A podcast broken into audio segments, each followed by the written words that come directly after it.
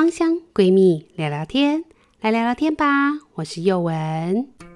你想了解更多的芳香知识，还有芳疗师的日常生活吗？快把我们的粉丝专业还有 IG 追踪起来。又文我自己的粉丝团跟 IG 是 WANWAN，婉婉的芳疗植物园，一心的是一心芳香趣。喜欢我们节目的人，也请记得要帮我们按赞、分享，然后给我们五颗星的评价哦。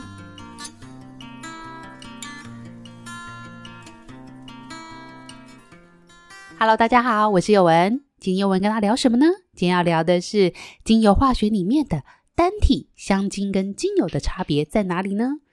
首先，第一个，我相信大家嗯应该很容易了解到精油是什么，因为我们其实已经讲了好多集了。那有兴趣的朋友也可以到我们节目最一开始的前几集，我们都会聊到如何分辨精油，那或者是精油是怎么来的一个简单的一些精油化学或是简单的分辨方法，大家都可以去稍微重听复习一下哦。那我们这一次呢，会比较着重在单体跟香精的部分。在上一集呢，宥雯有跟大家聊到，就是单体啊气味的一个感受。那像很多人就会问我说，那香精是是单体吗？呃，这边其实我们要跟大家做一个简单的分类哦，然后会今天也会跟大家稍微讲解一下基础的部分。那首先第一个呢，我相信大家都蛮喜欢气味的部分，因为在很多的美容保养品啊，包含你平常可能是在做饮食的部分，其实也会加气味去做调整，或者是你的保养品里面、香水里面，或或者是化妆品，其实都会加一些气味的成分，让你感觉到心情比较愉悦，感觉到哦，这世界很美好等等。所以在上一集我们其实就有调到。嗅觉其实会影响你的一些呃杏仁核跟海马回的一些情绪判断，所以呢，气味是一个很重要的事情。所以在很多的食品添加里面，其实也会添加所谓的一些香精成分或者是化合物的成分去做气味或者是味觉上的味道调整。那呢，我们今天不聊这一些所谓的食品添加的部分，我们就单纯聊我们日常生活当中保养品里面、化妆品里面。香水里面，或者很多的洗剂添加里面，它们里面所添加的这个所谓的单体跟香精又是什么呢？那在节目的一开始呢，因为我要先跟大家讲一下哈，我个人呢本身化工相关科系毕业的，所以我对于添加物这件事情其实没有过度的排斥，我也不觉得添加了一些所谓的抗菌剂、抑菌剂就是不好的，因为我们都知道，其实自然界的东西它是很容易腐败的，所以在正常的情况下，你做一些化学成分的添加，它反而可以让品质变得比较稳定，那这样是可以被接受的。只不过呢，当我们越学越多芳疗相关的知知识的时候，我们就会发现这些所谓的添加剂呢，它如果本身只是来达到一些品质的稳定，这个是没有问题的。但如果它的添加剂可能会造成我们身体的一些危害或者是致癌的时候，这是我们比较不愿意的。毕竟我们使用这些保养品啊、化妆品，都是希望让自己变得更美丽、更好看，并不是要让自己存在于一定的风险下，然后来导致于所谓的癌症等等的一些问题。那我们先来跟大家介绍一下什么叫香精呢？所谓的香味里面的香精指的是什么呢？根据 FDA 的说法，他说啊，香水呢指的是化学物质的组成，它赋予每种香水或者是古龙水，这里指的是包含其他一些香水等等的一些独特气味。添加的香味可以在洗发精啊，或者是你的肥皂、防晒乳。哦，或者是化妆水、化妆品等等这些你个人平常会用到的一些商品里面，都可以看到它的样子。所以你就会发现，这些包装的背后呢，他们都很喜欢写一些香氛这样的字眼，或者是香气，或者我们最常看见的就是精油相关的产品里面，它并不是添加玫瑰的精油，它就会写什么？它就会写玫瑰香氛沐浴乳。类似这个样子的字汇，那你就会发现他们就会用一些很有趣的，或者他们会用一些精油混合物啊，或者是香水、香气等等来去做一个包装的品牌名称界定。比较有趣的事情是，FDA 他认为啊，这些所谓的气味的部分呢，是所谓的商业机密，也就是说，这些品牌方其实不需要在法律上面标示这里面的香水跟气味的组成成分。当然啦，如果单纯只讨论气味的部分，它如果不披露，那也就算了。我们比较害怕的事情是，它如果添加的东西可能会造成身体的危害，或者是造成肌肤的敏感，或者是有些人使用以后会造成皮疹啊、痘痘等等一些现象，这些就是我们比较不想要的一个现象。大家为什么会想要添加这些香香的东西啊？因为其实这些香氛其实都会让人家感觉心情可能比较舒服啊，或者是当你的一些清洁剂里面添加一些让你感觉比较干净的感觉，你就觉得哇，这个清洁剂真的很棒哎！除了就是表面上这些霉菌被去除之外，连气味感觉都特别的清新，你就会对这个品牌的东西感觉到更加的喜好，可能会更加忠诚，然后会去做反复的购买的一个现象。那当然，它也可能会改善情绪，这是我们在芳香疗法里面很常去提到的。那有些呢，气味它可能会让你感觉到比较迷人、比较香，所以很多的香水啊，或是做一些比较成熟女人味的，它都可能会增加女性的一些自信心，或者是有些人会使用自己独特的配方来得到自己一些就是标志性的一些气味，这些都是我们为什么会添加这些气味调整的这些所谓的香精、香水或者是精油的原因。但是在我们添加这些东西的时候，如同前面一文讲的，我个人并不反对东西的添加，但是问题是这些东西可能会存在的一些缺点，比如说最基本的，有些人会使用到这些添加剂以后，可能会产生过敏的一个现象，甚至有些人像我好了，我自己呢是在。怀孕以后呢，对气味非常非常敏锐。那这个敏锐程度有点困扰到我，就是我甚至连走过、骑摩托车或开车经过隔壁的那个油炸咸酥鸡摊，我就感觉到一阵的呕吐、反胃，然后甚至会觉得头晕头痛。那到了第二胎的时候，我就会这个现象就变得更加严重。我甚至会在洗头发的时候用这些沐浴乳的时候，我会觉得头晕、晕眩、恶心、想吐。所以这些就是对我来讲，这些添加剂呢本身呢就会造成我的一些不舒服。那有些人呢使用过度的香精，然后他们可能使用在私密部位，或者是使用在一些比较敏感，就是吸收度比较好的黏膜地方的时候呢，他们可能会甚至会造成荷尔蒙的紊乱等等的。那有些呢，它也会造成环境的危害，或者是影响小朋友的一些注意力不集中的一些等等的问题。那当然这些问题非常的广泛，我们今天并不是要主要讨论这些，我们今天要跟大家介绍一下这些单。体跟精油还有香精的差异在哪里？首先，第一个，我们先介绍精油的部分。这个我相信大家都很熟悉。什么是精油呢？我们用一个最简单的定义给大家。简单来说，它就是植物的二次代谢产物。它可能会经过蒸馏法，或者是一些溶剂萃取法，或者是一些冷压法来去得到植物的精华成分所在。这就是我们所谓的精油的部分。它并不是所谓的植物油。那在这边要注意哦，我们在论文文献上面有规范哈，因为一般来讲，我们讲的冷压对植物来讲，我们通常指的是它的一次代谢产物，指的是它所谓的一些植物油的成分。但是只有冷压柑橘类的部分呢，我们会把它视为是精油的部分，这个大家稍微注意一下下。所以，如同宥雯刚刚讲的，这些精油，我们认为它是植物的一些所谓的直接萃取得到的一些精华成分。那要注意哦，我们芳疗所使用是完全没有做成分添加或调整的，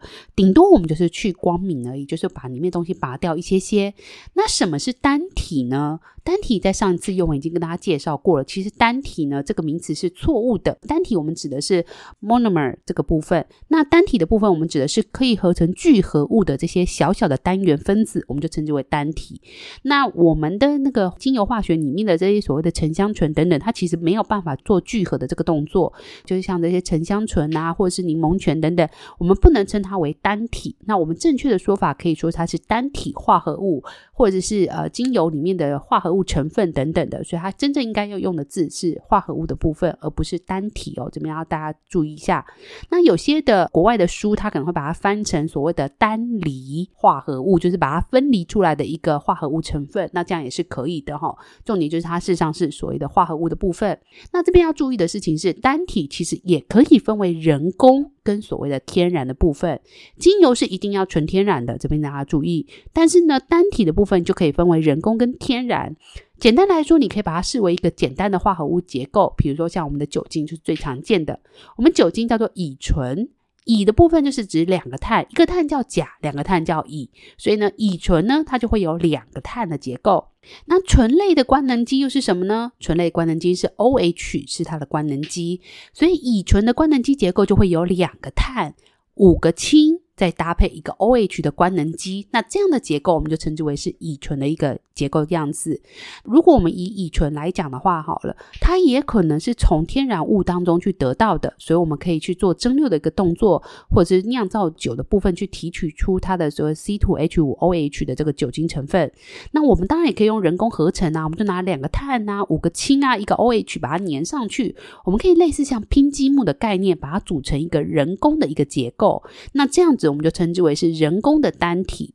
那如果你是天然物的，比如说是啊，我们酿造完这个植物以后，酿酒完以后，我们把里面的酒精的 C2H5OH 的这个成分拉出来的话，那这样的 C2H5OH 的这个酒精乙醇的成分，我们就称之为天然的化合物。所以单体的部分，它当然也可以分为所谓的天然跟人工的部分。那注意哦，它们两个都是模仿，就是即使是人工的，都是模仿天然的部分。所以它的结构上呢，可能会因为人工跟天然的部分，因为你人工合成嘛，就好像你在拼积木，你一定是拼得比较整齐、比较规矩一点点。在一些长碳链的结构上面呢，就比较容易有出现这样的现象，就是天然跟人工的部分，人工的一定会比较规整一点点，那天然的难免它就会旁边会夹杂了一些东西。所以如果这时候它去做成分的话，鉴定的话，就会稍微在那个 peak 的部分可能会有一些微小的分支，这都正常的。那香精又是什么呢？香精呢？有些人会跟你说：“诶，我也有天然的香精啊。”这句话其实是不太正确的哦。香精呢，他们在讲的事情呢，其实应该是说，他们会认为说：“诶，那如果我们的精油啊，里面的一些成分，比如说我这支萃的这个真薰衣草，它的气味不是很好，它的品质很品相比较差一点，那我可能就是会在这边呢，去对它添加人工的，比如说沉香醇或乙酸乙酸沉香酯这两个成分。那我用人工添加进去的方式，我可能添加。”天然的，或者是添加人工的这些化合物的部分，就是添加了乙酸沉香酯或者是沉香醇。那我做这个添加的部分，他们就认为这样就叫做香精。他们就说，啊，但这样的它也是天然的香精。但是我个人认为，只要你有经过人工去做添加的，基本上你都不太能够称为它是天然的，因为这就是你已经动过手脚的。你已经动过手脚，你怎么可以称之为它是天然？自然界它就不是长这样啊。所以这边是名词上面，我对于有一些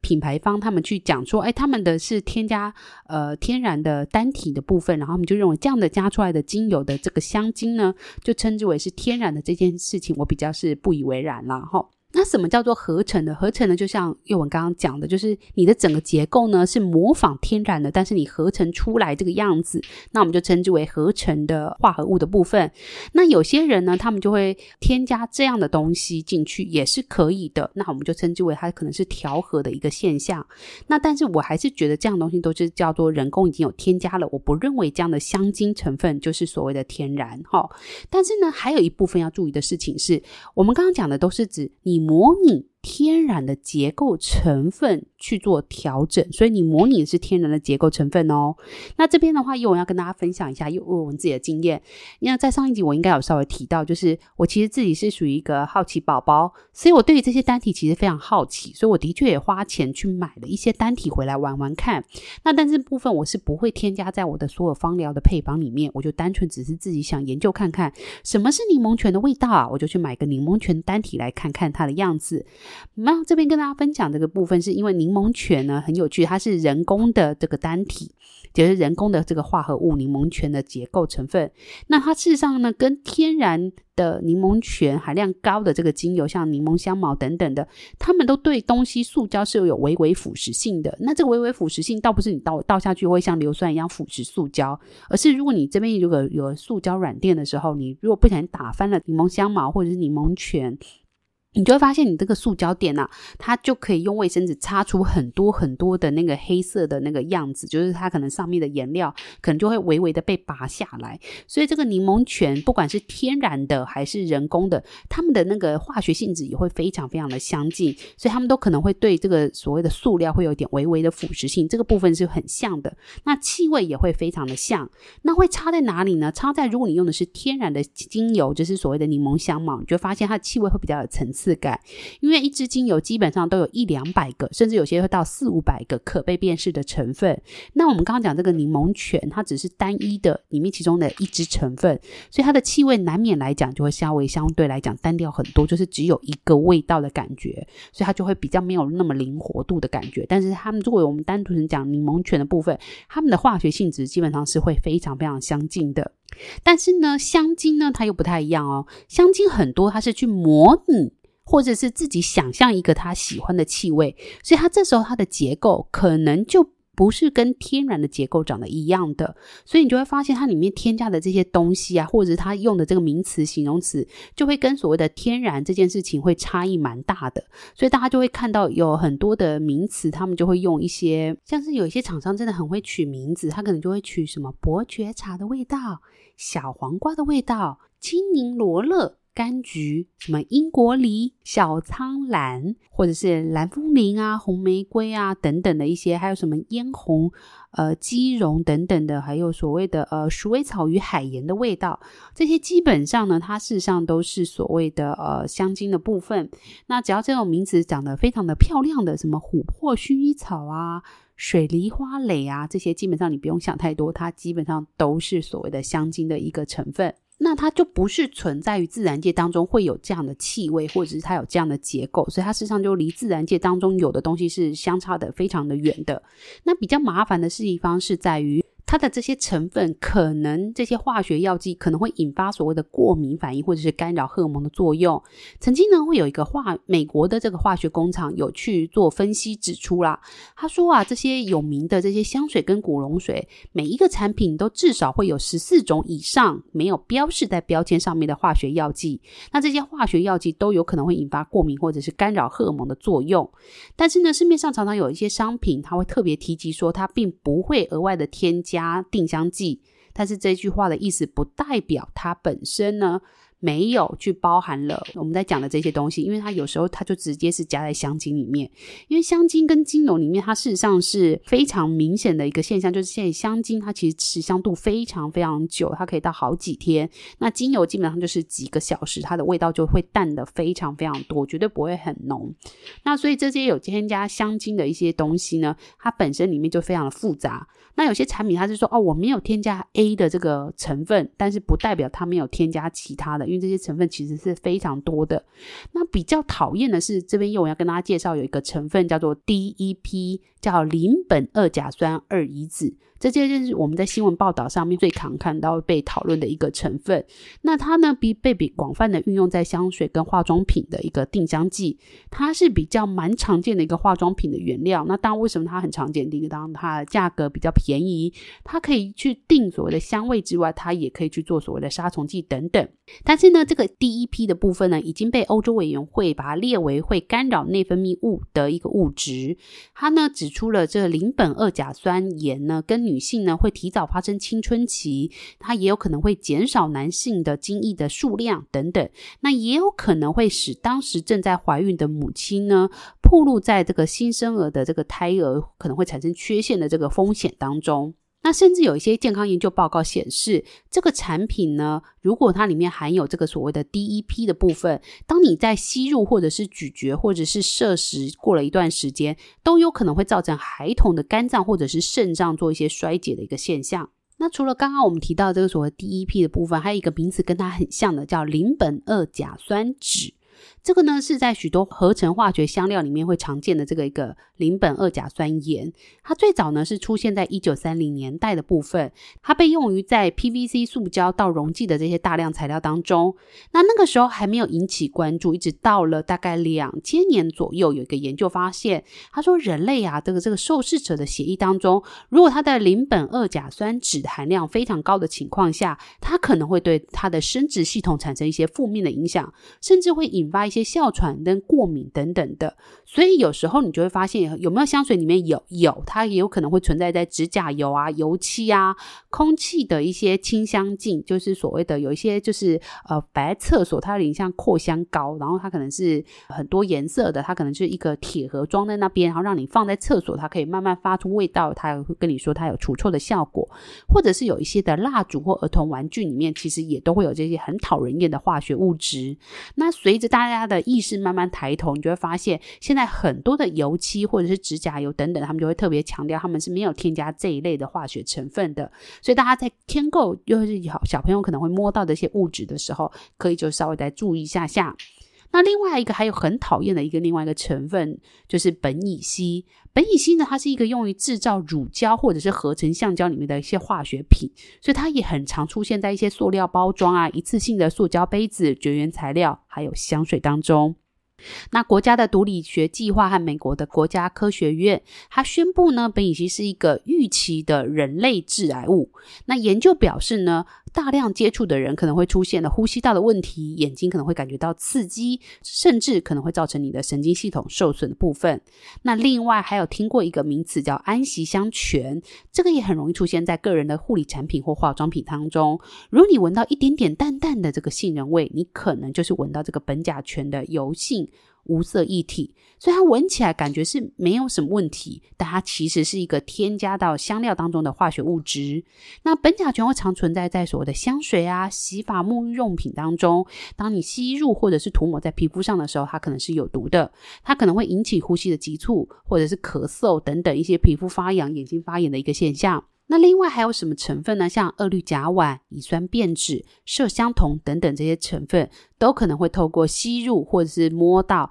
等等的一个现象，来导致一些呼吸的问题，或者是透过皮肤吸收来导到全身的影响现象。刚刚我提到这个乙酸变质呢，其实就在有一些产品，它会提到，他说，哎，它有这个茉莉香味，其实它就是一种乙酸变质的脂肪族的风味酯，它就是一个酯类。那它事实上就是会带来一些茉莉的香氛，所以这边的话就变成说，有一些合成的茉莉花油里面就很容易看到这个部分。所以，当你使用的这些香精，如果它添加到这些非天然的结构，它可能是一个人工合成的一个气味，或是人工合成的这些化学结构，它可能会带来许多的毒害以及致癌的一个现象。那有些人就会反驳啊，难道精油就真的都没有问题吗？当然还是会有的啊，所以我们一直很强调所谓的精油的安全性的使用浓度，还有使用方法，就是这个原因。精油有没有可能会引起所谓的接触性皮肤炎呢？基本上，如果你的皮肤相对来讲比较敏感的人，我们通常都会建议你一定要少量的试在你的手腕内内侧来去测看看你自己的过敏反应。